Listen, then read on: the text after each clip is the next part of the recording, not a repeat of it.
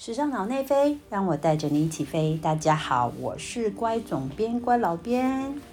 呃，一个礼拜又到了，大家好吗？嗯，我想我们都是继续呃居家办公哈，work from home。要不然的话，你即便进了公司，呃，应该很多人也都是用视讯的方式在维持沟通，呃，处理工作上面的事情。那嗯。我不晓得大家对于这种呃很多透过这个视视讯会议沟通的状况，是不是觉得很适应？呃，在台湾最近就是还没有最近发生这些疫情之前，其实呃看着国外的新闻，好像觉得居家办公这件事情，嗯，好像很很容易适应，好像也没有什么困难，甚至要变成国外的这个工作上面的一个呃就是一个潮流了。但是我试了这几个礼拜之后，其实感觉我自己还是感觉蛮不适应的哦。因为也许是因为工作性质的关系，我不确定。因为嗯，大家在会议上面的时候，就是会很很习惯的把镜头关起来。呃，有时候是不嗯不想让大家看到，就是家里面的状况啊，家里面的可能你没有打扫啊，没有布置的很美啊。但是其实现在也都有那个背景。背景图了嘛，所以这个应该也不是问题，啊，又或者是说，呃，我觉得大家习惯会很想要把镜头关起来，很大的一个原因是因为我们常坐在会议室里面，其实，呃，我们不是跟每一个人都是面对面的距离，其实那个镜头就拍着自己的脸。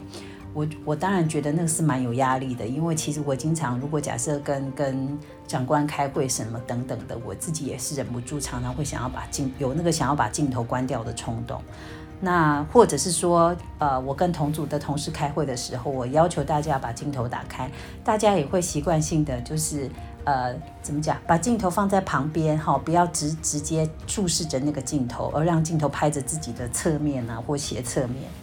呃，这当然都 OK，我觉得这就是一个怎么讲，一个一个呃折中的方法。但是总是觉得跟面对面沟通差了那么差了那么一些，因为我们跟别人说话的时候保持着一个桌子的距离，但是我们总是会习惯看着对方。就算你告诉对方什么，他不说话，你也可以从他的眼神或者是空气里面一些很细微的变化，你就可以感觉到他的反应。他的情绪，然后你应该要怎么样跟继续跟他的沟通？所以我真的不能想象说国外这个呃怎么讲，居家办公要变成一个大风潮，这真的大家真的可以，嗯，真的觉得跟面对面沟通完全一致，没有什么落差吗？是不是因为是乖总编自己的适应力有问题？所以嗯，我就就在开始想这件事情。嗯，所以前段时间其实也在呃，就是脸书上有看到好朋友的，就是一些朋友的 po 文。那有些人是很呃，怎么讲，表现的很适应，就是大家居家办公，甚至老公小孩一起在家里分享空间，他就说，哎，好像时间一到，大家就会自动切换成上课上班的状态，就是大家非常的互相配合，这当然是很好。但是也有看到一些朋友是可能他。有有些人是变成是呃一个人住，或者是说他对于这种习惯，像我刚刚讲的，就是习惯这种面对面沟通的状况，所以反而自己呃在独自的这这这个空间里面的时候，常常会觉得非常的焦虑，呃，因为看感觉不到，也许就是像我刚刚说的，我们感觉不到对方完全的情绪，所以甚至你会对于比如说跟你一起 co work 的人，你一起执行呃 project 的人，呃。他的反应，你可能过太过于往负面去想了，所以会加倍的觉得焦虑，甚至觉得对不起。那自己在家里也没有人可以，呃，怎么讲？经过茶水间，哎，你好吗？谈一下哦，怎么样？开开玩笑，就是情绪会好像在自己的空间里面被被放大，被被被加成效果了。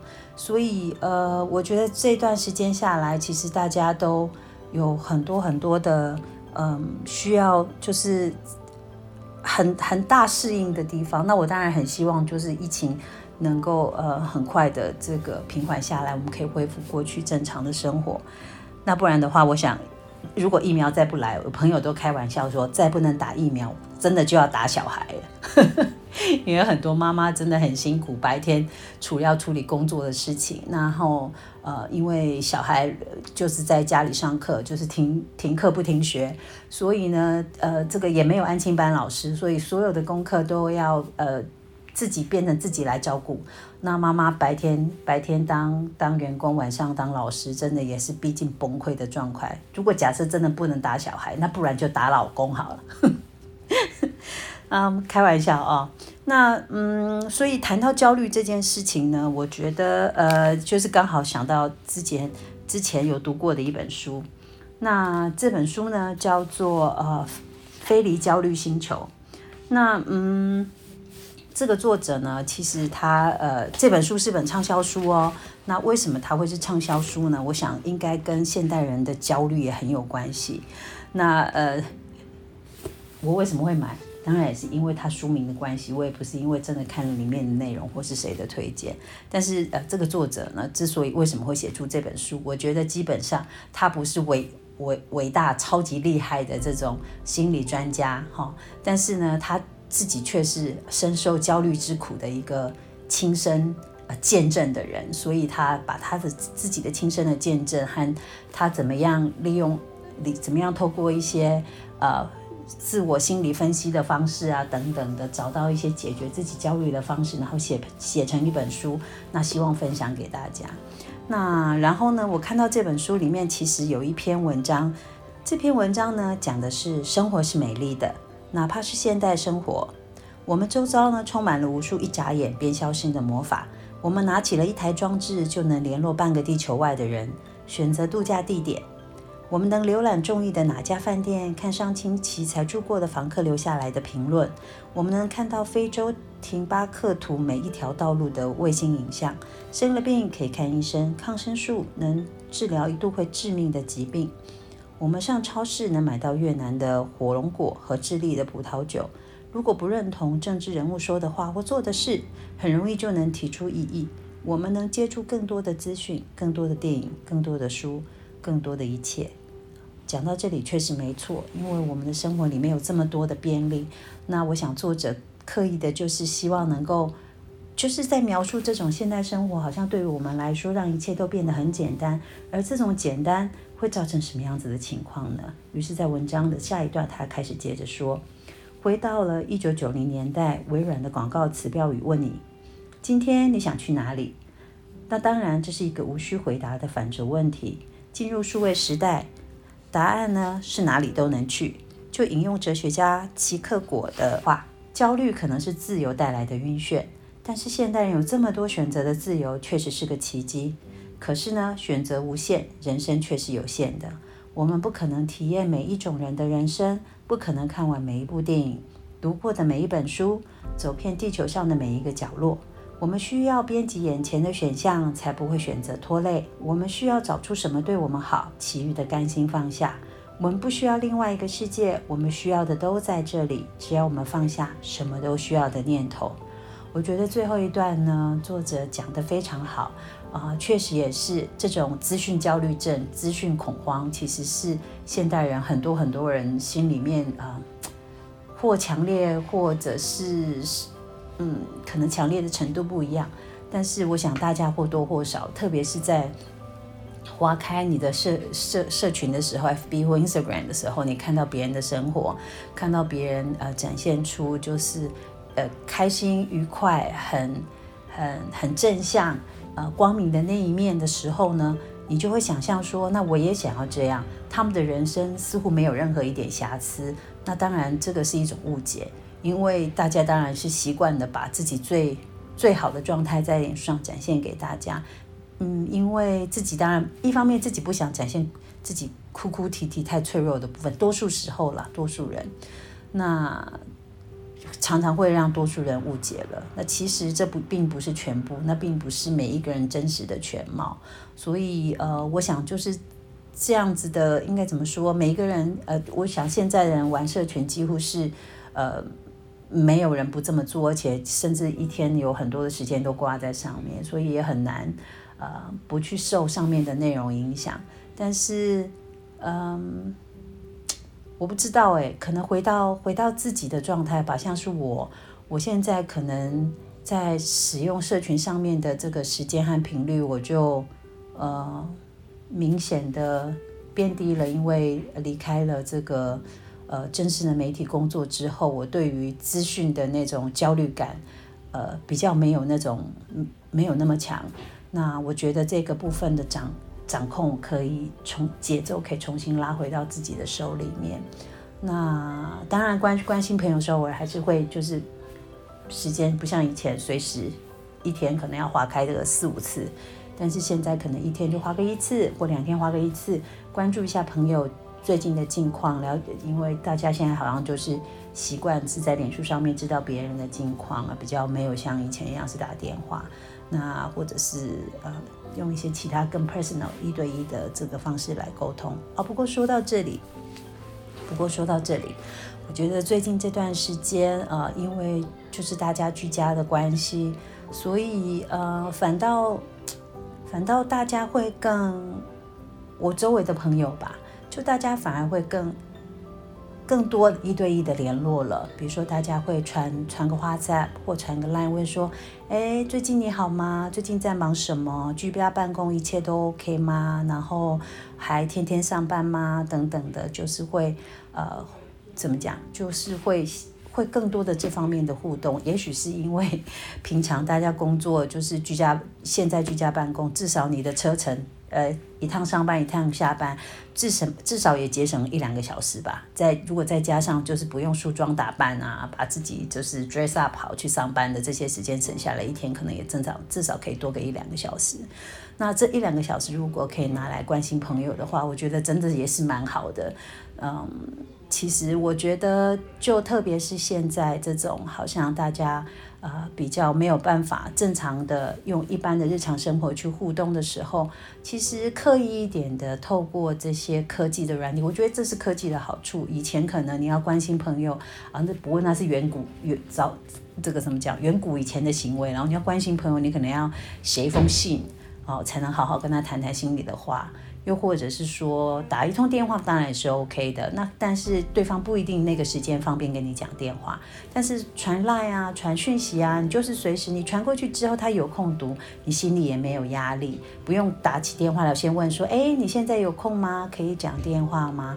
所以我觉得这种关心可以，就是你想到的时候，想到谁的时候，随时呃把你的讯息丢出去，我觉得这个也是也是很棒的一件事情。那说到孤独这件事情呢，其实我最呃就是有刚刚也从看到另外一本书，啊，这个松浦弥太郎，就是我也非常喜欢的一本一一个一位日本作家。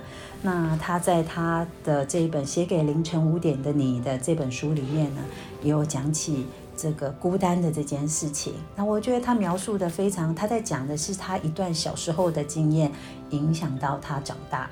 那我觉得这个经验非常的可爱哈，那希望也对于比如说呃一个人住的人呢，能够有一点点呃温暖的呃支持和安慰。好，他是这文章是这样子的，标题是呃不想一个人，所以呃晚安，最近好吗？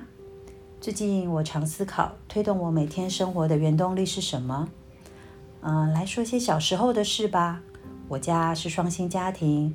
所以我小时候有很长一段时间是在托儿所度过的。每天早上，我会牵着母亲的手，走三十分钟的路程去托儿所。母亲手中的温暖触感，至今我都印象深刻。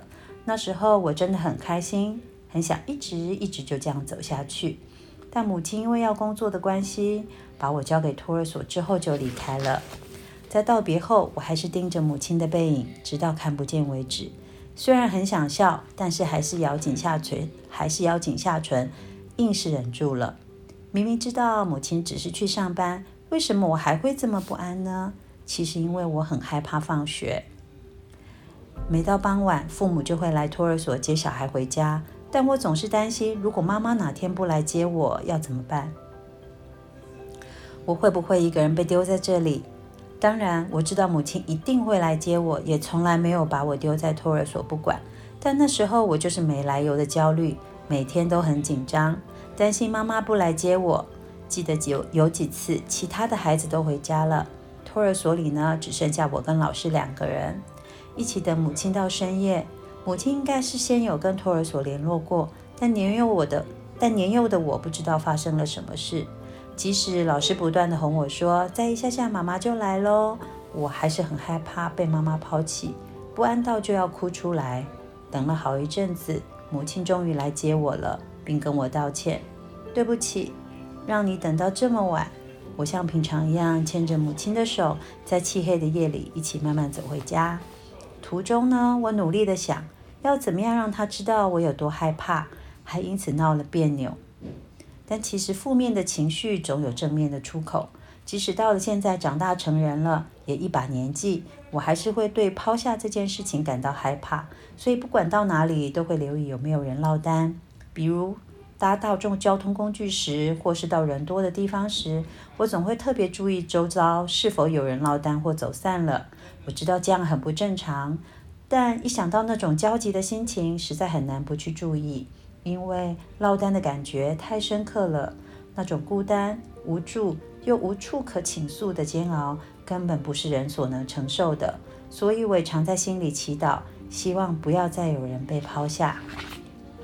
如果发现这样的人，我会主动伸出援手，尽力帮助对方。虽然听起来像在说场面话，但我深刻体悟到小时候的记忆，的确对成人后。的确会对成年后的行为产生极大的影响。那你小时候也有过什么样子的阴影吗？或许是令人难以启齿的事呢？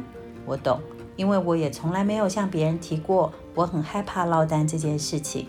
但奇妙的是，小时候的阴影却成为长大后帮助别人的动力。对他人伸伸出援手时，仿佛像是在帮助小时候的自己。这种感觉真的非常的不可思议。好像不安到快要哭出来的小男孩，也因此受到安慰，平静了下来。我想说的是，或许对你来说，童年阴影是很难启齿的黑历史。当我们长大后，一定会有能力阻止他人感受到自己当时的负面情绪。如果你愿意这样做，童年受伤的那一块自然就会被填补、被修复，你的心也会因此而完整。谢谢你今天听我说这么多。睡前请记得暖暖身子，棉被记得盖上肩膀。呃，不过呢，现在是夏天，但如果你开冷气的话，记得就要照松浦弥太郎讲的话，把这个被子盖好，千万不要着凉。现在这个时间，谁都没有生病的权利，千万不要感冒。我们要啊，保持我们医护的能量哈，不要我们小心的注意照顾自己。好，把这个医疗能源呢留给真正需要的人。嗯，好哦，那今天的节目就聊到这里。那啊，因为呢现在都是在家里录音，所以难免呢那个录音的过程里面，那个门门外的这个呃，就是老公小孩的这种噪音会跑到是跑到这个录音里面。那请大家多多见谅喽，因为暂时还没有办法进录音室去。那嗯，我们也希望疫情赶快过去，周敏呢能够赶快回来，然后我们可以一起回录音室跟大家说有趣、呃有深度的这个呃时尚故事。那如果你喜欢我们的节目的话呢，请记得按赞、留言跟分享。那更重要的是好好照顾自己，然后我们下个礼拜一定还要回到时尚脑内飞里面的节目里见哦。好，那我们就拜拜喽。